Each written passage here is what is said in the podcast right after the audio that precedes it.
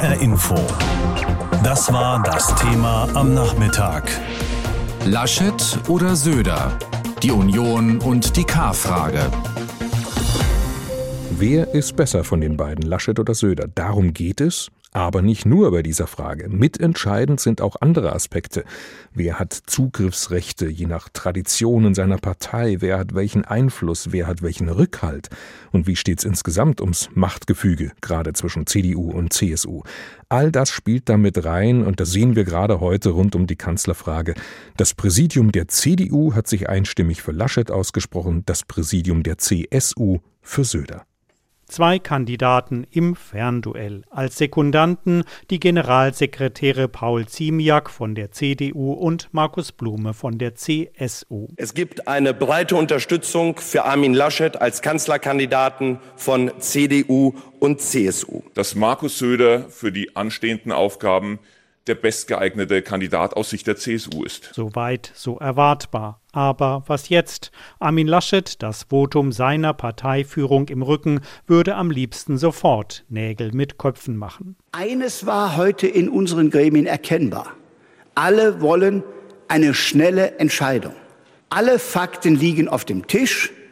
Die Probleme, die wir diese Woche noch zu lösen haben, sind so groß, dass wir nicht mehr mit unseren innerparteilichen Themen uns beschäftigen sollten, sondern mit den großen Aufgaben, die jetzt vor Deutschland liegen. Und darum werde er noch heute mit Markus Söder sprechen. Man sei ja täglich im Kontakt, antwortet der CSU-Chef. Und das ist durchaus möglich, dass wir heute noch miteinander telefonieren, ja, und auch wahrscheinlich, ähm, aber nicht in der Form, dass wir heute ein Ergebnis haben, sondern wir werden das Prozedere besprechen. Das Prozedere. Wie soll sie denn nun fallen, die Entscheidung zwischen den beiden Kandidatenaspiranten? Aus der CSU hört man schon den Ruf nach einer Mitgliederbefragung.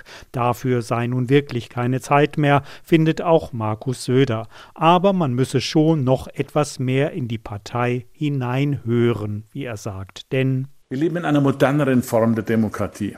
Nicht 10, 20 oder 30 Leute entscheiden allein, sondern Wahlen gewinnt man nur mit einer richtigen, ja, breiten Unterstützung und äh, aktiven Mitgliedschaft, die bereit ist, auch zu kämpfen. Die wichtigsten Wahlkämpfer einer Partei, das seien die Abgeordneten, sagt Markus Söder. Und darum will er morgen auch nochmal mit den Mitgliedern der gemeinsamen Bundestagsfraktion sprechen, was Armin Laschet ablehnt. Die Abgeordneten müssten sich dringend mit der Corona-Pandemie beschäftigen, so der CDU-Chef, der auch wenig davon hält, die K-Frage danach zu beantworten, wer von beiden gerade in den Umfragen führt. Bei den inhaltlichen Fragen war die CDU in all ihren Jahren immer davon geprägt, sich nicht von Umfragen leiten zu lassen.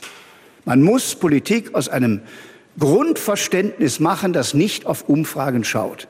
Das hat mich geprägt.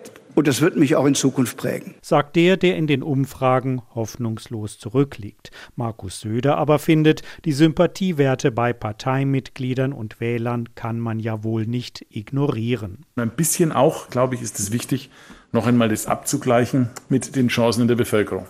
Ich denke, das ist schon nochmal wichtig, die nächsten Tage dann nochmal auch hineinzuhören. Wie sehen die Menschen das? Wie sehen die Menschen die jeweiligen Chancen. Und so geht der Machtkampf erstmal weiter zur Freude der Konkurrenz. Uns kann es ja egal sein, lästert Linken-Chefin Janine Wissler, wer die Union in die Opposition führt. Andreas Reuter aus Berlin zum großen Ringen um Laschet und Söder und wer von beiden Kanzlerkandidat werden soll für die Union. Und mittlerweile ist auch klar, die CSU steht hinter Söder. Das CDU-Präsidium unterstützt den Kandidaten Armin Laschet. Jetzt kommt also Schwung in die K-Frage. Darüber habe ich auch mit Wolfgang Bosbach gesprochen. Er ist ehemaliger Fraktionsvize und langjähriger CDU-Bundestagsabgeordneter. Und ich habe ihn gefragt, Herr Bosbach, Sie plädieren dafür, dass Ihre Partei mit Markus Söder als Kanzlerkandidaten in den Wahlkampf zieht.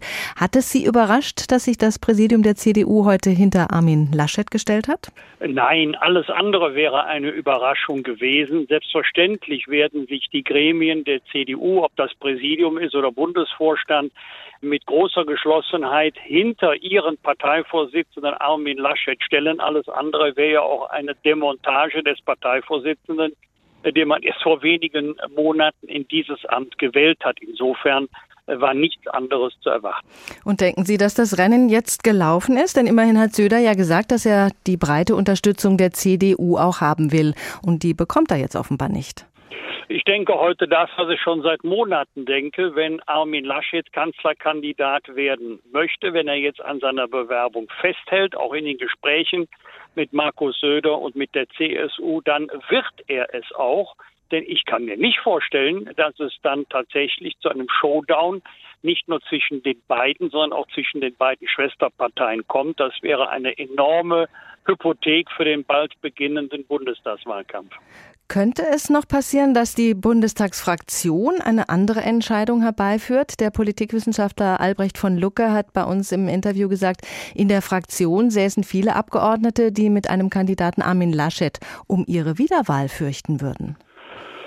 Ja, die bewegt natürlich das, was mich auch bewegt. Die stellen sich die nüchterne Frage, mit wem hat nach Lage der Dinge die Union die besten Chancen bei der kommenden Bundestagswahl? Und Stand heute ist das nun mal nach allen Umfragen Markus Söder. Hier geht es ja nicht um ein, zwei, drei Prozentpunkte, sondern es ist ein deutlicher Vorsprung vor Armin Laschet. Ich gebe sofort zu, Umfragen sind flüchtig. Das kann sich auch wieder ändern. Wir haben diese Situation schon einmal gehabt. Damals ging es um die Frage Ernst Albrecht oder Franz Josef Strauß, also 1979, 1980. Das war eine ganz schwere Geburt, kam zu erheblichen Auseinandersetzungen zwischen CDU und CSU, Kräutertrennungsbeschluss und was damit nicht alles zusammenhängt. Nein, das glaube ich nicht, dass wir das nochmal haben wollen.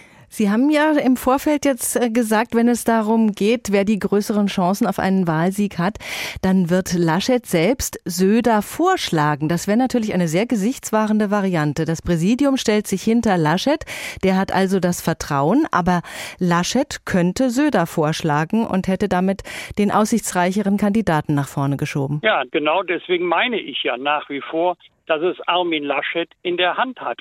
Wenn er es werden möchte, dann wird er es auch. Wenn er es nicht werden möchte, dann wird er selber Markus Söder vorschlagen. Aber ich glaube ja, ich kenne ihn ja auch gut, dass er an seiner Bewerbung festhalten wird. Und jetzt wollen wir mal nicht um den heißen Brei herumreden.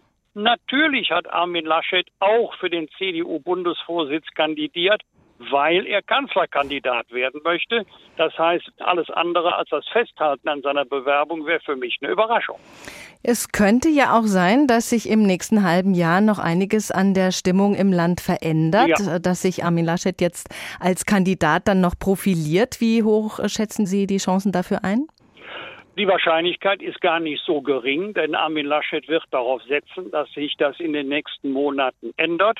Dann wird auch vielleicht insbesondere dann, wenn wir jetzt viel mehr und viel schneller impfen, das Pandemiegeschehen ändern. Wir werden Stück für Stück in den Normalmodus zurückkehren können. Jedenfalls ist das meine Hoffnung. Da wird man vieles vielleicht nicht mehr so kritisch sehen wie heute und dann ist es durchaus möglich, dass sich die Zahlen ändern. Das CSU-Präsidium tagt ja auch heute. Welches Signal glauben Sie wird von dort kommen? Wird man sich dort gegen das CDU-Präsidium stellen? Also wir zwei glauben ja jetzt in dem Gespräch nicht ernsthaft, dass die CSU dem eigenen Parteivorsitzenden und Ministerpräsidenten erklären wird, er sei doch nur zweite Wahl. Die CSU wird sich hinter ihren Chefs so versammeln wie die CDU auch. Natürlich ist es immer Sache der Parteigremien, ist ja klar, müssen ja die Form wahren, hm. aber am Ende wird zwischen den beiden entschieden. Also die beiden werden sich einigen müssen. Da sind wir gespannt. Söder hat ja jetzt schon gesagt, äh, nicht gleich morgen, sondern will sich da für ein paar Ach, Tage bloß Zeit keine lassen. Hängepartie. Jetzt bloß keine Hängepartie. Ich muss sagen, wir müssen jetzt mal bald wieder an die Arbeit gehen und damit meine ich Sachthemen. Die Union kann sich nicht noch wochenlang mit sich selbst beschäftigen. Beide können es sich vorstellen. Beide sehen sich als geeignet fürs Kanzleramt und keiner will jetzt einfach zurückstecken. Armin Laschet nicht und auch nicht Markus Söder. Wenn wir uns die Umfragen anschauen, dann liegt der bayerische Ministerpräsident Markus Söder vorn. Fragt man das CDU-Präsidium oder die Junge Union, dann soll CDU-Chef Armin Laschet fürs Kanzleramt kandidieren. Und für beide gibt es Argumente dafür und dagegen. HR Info. Pro und Contra. Unser Hauptstadtkorrespondent Uwe Lüb sieht ganz klar Armin Laschet vorn. Markus Söder ist gerade Umfragekönig, aber Armin Laschet ist Aufholkönig und Langstreckenpolitiker. Kaum jemand in der CDU hat so viele Niederlagen wegstecken müssen wie er und am Ende doch gewonnen. Zum Beispiel galt im ein Jahr lang dauernden internen Wahlkampf um die Parteiführung Friedrich Merz lange als wahrscheinlicher Sieger. Am Ende hat sich Laschet durchgesetzt. 2017 lag er mit seiner CDU in Nordrhein-Westfalen in Umfragen lange hinter SPD-Ministerpräsidentin Hannelore Kraft. Am Ende hat Laschet die CDU in eine Koalition mit der FDP geführt, mit nur einer Stimme Mehrheit. Dafür braucht man Fingerspitzengefühl und Integrationskraft. Das kann Laschet integrieren und das ist auf lange Sicht wichtiger als die Polarisierungskunst Söders. Wer in der CDU auf dessen momentan gute Umfragewerte schielt, muss auch sehen, eine Absage an Laschet schwächt den frisch gebackenen Vorsitzenden. Die CDU stünde womöglich vor einer Zerreißprobe, also alles andere als ein Garant für ein gutes Wahlergebnis. Übrigens, auch einem Helmut Kohl und einer Angela Merkel ist anfangs wenig zugetraut worden. Die Meinung von Uwe Lüb. Für Kilian Pfeffer ist Markus Söder der Favorit. Wie populär ist ein Politiker? Das ist einer der wichtigsten Aspekte bei der Frage, wer Kanzlerkandidat werden sollte. Da spricht viel, um nicht zu sagen fast alles gegen Armin Laschet. Nach einer aktuellen Umfrage hält ihn nur jeder vierte Befragte in Nordrhein-Westfalen für einen guten Kanzlerkandidaten. Also dort, wo Laschet Ministerpräsident ist, wo er täglich zeigen könnte, was er kann. Das ist nicht nur kein Rückenwind, das ist heftiger Gegenwind bei der Kanzlerkandidatenkür.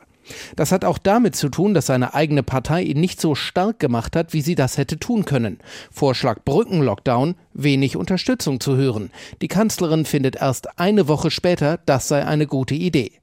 Söder steht deutlich besser da, auch in Nordrhein-Westfalen. Jeder Zweite hält ihn hier für einen guten Kanzlerkandidaten. Söder kann sich verkaufen, mit Sprache umgehen. Er präsentiert sich als markiger Macher. Image ist alles. Wenn die Union gewinnen will, sollte sie sich für Söder entscheiden. Beide können es sich auf jeden Fall vorstellen und die Präsidien beider Parteien haben sich jeweils klar für ihren jeweils ihren Mann ausgesprochen. Alles andere wäre auch eine echte Überraschung gewesen. CSU-Chef Markus Söder hat allerdings schon heute Vormittag klar gesagt, es muss ihn auch die CDU eindeutig wollen als Kandidaten. Franka Wels in unserem Hauptstadtstudio in Berlin. Das heißt doch eigentlich, der Drops ist gelutscht. Die CDU ist die mächtigere und viel größere Schwester der beiden Parteien und es ist völlig egal, was die CSU noch dazu sagt, oder? Ja, also früher wäre das womöglich genau so gewesen. Aber in den vergangenen Jahren hat sich das Machtgefüge zwischen den Schwesterparteien ja doch ziemlich in Richtung CSU verschoben, auch wenn man das bei der CDU jetzt nicht so gerne hören wird. Denn äh, während die CDU seit Angela Merkels Rückzug von der Parteispitze ja wirklich jahrelang mit sich gerungen hat, wurde die CSU plötzlich eigentlich sowas wie der Stabilitätsanker der beiden. Und die CSU sieht zudem eben auch derzeit das Argument auf ihrer Seite, dass ihr Mann Markus Söder halt die deutliche Mehrheit der Bevölkerung hinter sich habe und auch eher so der Kandidat der Parteibasis wäre. Ein Schelm, wer da irgendwie Establishment wittert. Aber ob das jetzt wirklich die berühmte staatspolitische Verantwortung ist, die man jetzt da irgendwie für sich deklariert oder ob man sich letztlich möglichst teuer verkaufen will, das ist natürlich eine andere Frage. Ganz ehrlich mal, tut sich die Union mit diesem Hickhack um ihren Kandidaten eigentlich einen Gefallen? Denn ich denke mir, letzten Endes wählen ja wir in Deutschland nicht den Kanzlerkandidaten, sondern eine Partei. Ja, aber es ist natürlich schon immer so, dass der Spitzenkandidat natürlich auch immer das Gesicht ist, der auch das Programm an vorderster Stelle verkaufen muss und auch verkörpern soll. Insofern ist es vielleicht auch, weiß ich nicht, ob es gut oder schlecht ist, dass die Union ja auch noch gar kein Wahlprogramm hat. Das soll ja erst im Juni fertig werden. Aber ich glaube, grundsätzlich tut man sich damit keinen Gefallen, denn ja, so eine Entscheidung will wohl überlegt sein, aber in dieser Zeit jetzt gerade auch noch als Regierungsparteien in innerparteilichen Machtkämpfen zu versinken, das kann eigentlich nur nach hinten losgehen. Und sowohl Söder als auch Laschet scheint das auch bewusst zu sein. Die haben heute beide gesagt, es gibt dringende und drängende Aufgaben, um die sich gekümmert werden muss. Also, dass man diese Sache jetzt dann doch relativ zügig klären will, diese Frage. Aber warum macht sie es dann? Also kapieren diese zwei Parteien nicht, wie schlecht sie dastehen mit ihrer Corona-Politik, ihren korrupten Abgeordneten, ihren schlechten Ergebnissen jetzt zuletzt bei den Wahlen in Baden-Württemberg und Rheinland-Pfalz? Also ich denke, dass die das schon kapieren und dass darin auch ein möglicher Schlüssel liegt für das, was gerade passiert. Denn vielen ist sehr bewusst und auch schmerzlich bewusst, dass das Kanzleramt wirklich bei dieser jetzt kommenden Bundestagswahl alles andere als ein Selbstläufer ist. Und die Union sieht sich ja immer als die Partei, die das Regieren in der DNA hat. Und jetzt gibt es eben unterschiedliche Auffassungen darüber, wie man mit möglichst guten Chancen in diesen Wahlkampf ziehen kann, den Markus Söder zum Beispiel als den wohl schwersten seit 1998 bezeichnet hat. Wir erinnern uns, da ist der Mann ins Kanzleramt eingezogen, der da schon immer rein wollte. Gerhard Schröder von der SPD. Und dann gibt es natürlich auch noch unterschiedliche Interessen. Also fast 300 Direktkandidaten wollen ihr Mandat entweder verteidigen oder eins erringen und sagen, wir müssen den Spitzenkandidaten ja eben auch vor Ort verkaufen. Und einige rechnen sich eben mit Söder bessere Chancen aus, andere setzen da eher auf Flaschet. Und diese Selbstfindung dauert scheinbar noch ein bisschen. Die Grünen sind jetzt ja dann die letzte Partei, die ihren Kanzlerkandidaten oder ihre Kandidatin bekannt geben will. Wenn es jetzt bei der Union auf Laschet rausläuft, ist damit dann auch schon eine Vorentscheidung gefallen bei den Grünen, wen sie dagegen aufstellen wollen, Baerbock oder Habeck? Also ich muss dazu sagen, ich bin keine ausgewiesene Grünen-Expertin, habe aber den Eindruck, dass die Grünen sich vor allem auf sich selbst konzentrieren gerade und das ja auch aus einer gewissen Position der Stärke heraus tun. Zumal im Vergleich zu Laschet oder Söder übrigens sowohl Annalena Baerbock als auch Robert Habeck ähnliche Chancen zu haben scheinen. Darauf deutet zumindest eine Forsa-Umfrage hin, die relativ aktuell ist. Äh, da gibt es leichte Vorteile Baerbock, aber die liegen wirklich nur einen Prozentpunkt auseinander. Und die Grünen waren so sehr bei sich jetzt schon in den vergangenen Monaten immer, dass ich denke, dass sie das weitermachen werden und zunächst mal wirklich sich darauf konzentrieren werden, wer sind wir, wie wollen wir sein und wer kann uns am besten vertreten und dabei weniger auf die Konkurrenz gucken. Wie wird man überhaupt Kanzlerkandidat einer Partei? Das ist ja nicht festgeschrieben, weder in einer Wahlordnung noch im Grundgesetz noch im Parteiengesetz. Und deswegen läuft es jedes Mal sehr unterschiedlich ab. Ein wichtiger Faktor, wie bekannt und populär ist ein Politiker oder eine Politikerin und wie aussichtsreich ist die Kandidatur. Kilian Pfeffer blickt zurück, wie das früher gelaufen ist. Eigentlich müsste 1980 Helmut Kohl als Kanzlerkandidat antreten. Er hat bei der vergangenen Bundestagswahl überragende 48,6 Prozent geholt. Eigentlich. Aber Kohl ist nach der Wahl 76 als Fraktionschef nach Bonn gewechselt und dort läuft es mies für ihn. 1979 ist Kohl nochmal in einer besonders schwachen Position. Er beschließt, auf die Kanzlerkandidatur zu verzichten. CSU-Chef Franz Josef Strauß will er allerdings verhindern und überlegt sich, den niedersächsischen Ministerpräsidenten Ernst Albrecht ins Rennen zu schicken. Strauß hört die Gerüchte und geht in die Offensive. Am 24. Mai 1979 geben Generalsekretär Edmund Stoiber und der CSU-Landesgruppenchef Zimmermann über die deutsche Presseagentur bekannt, dass Strauß als Kanzlerkandidat Zitat, zur Verfügung steht. Die CDU reagiert vier Tage später.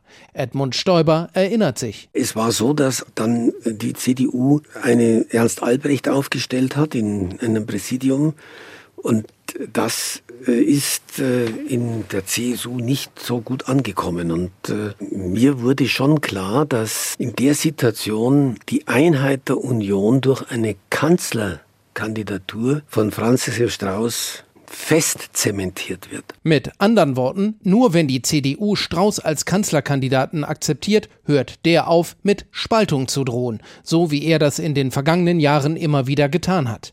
Und nun, es gibt zwei Kanzlerkandidaten. Wie kommt man aus der verfahrenen Situation wieder heraus?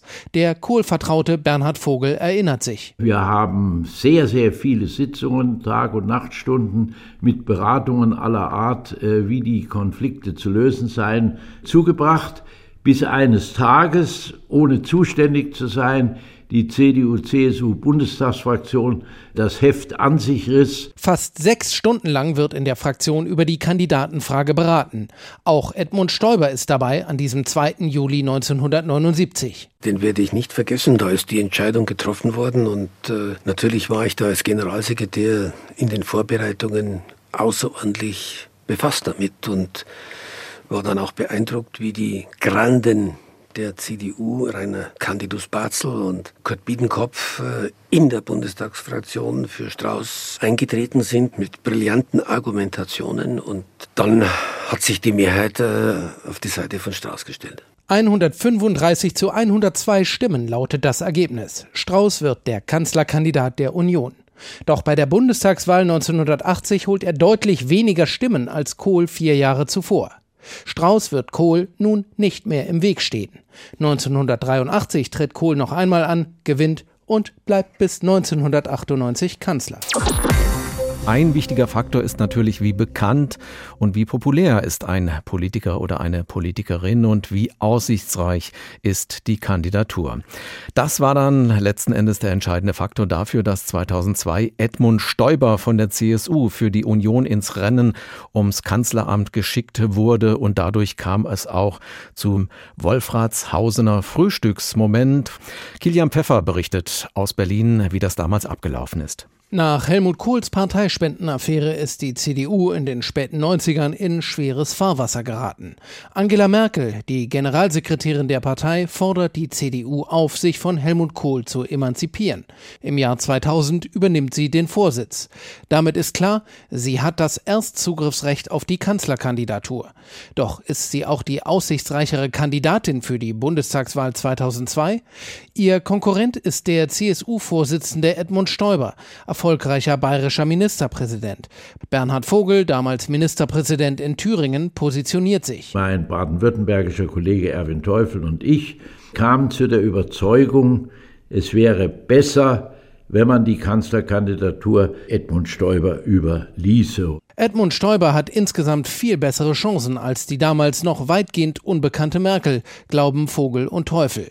Und das sagen sie Merkel auch. Das haben auch andere den Rat gegeben. Nur wir beide, erinnere ich mich eben äh, sehr genau, dass wir damals uns den Mut gefasst haben, ihr das ins Gesicht zu sagen. Und es spricht für sie, dass sie, wenn auch ungern, dem Rat ja gefolgt hat. Merkel und Stoiber telefonieren. Sie verabreden, dass Merkel am 11. Januar 2002 abseits der Öffentlichkeit zum Frühstück zu Stoiber nach Hause kommen soll, nach Wolfratshausen bei München. In der Woche ist viel los, erinnert sich Stoiber, und am Abend vorher findet ein großes gesellschaftliches Ereignis statt, ein riesiger Neujahrsempfang. Ich äh, bin spät abends nach Hause gefahren, meine Frau war natürlich dabei und dann habe ich ihr gesagt, du, übrigens morgen kommt Angela Merkel zum Frühstück.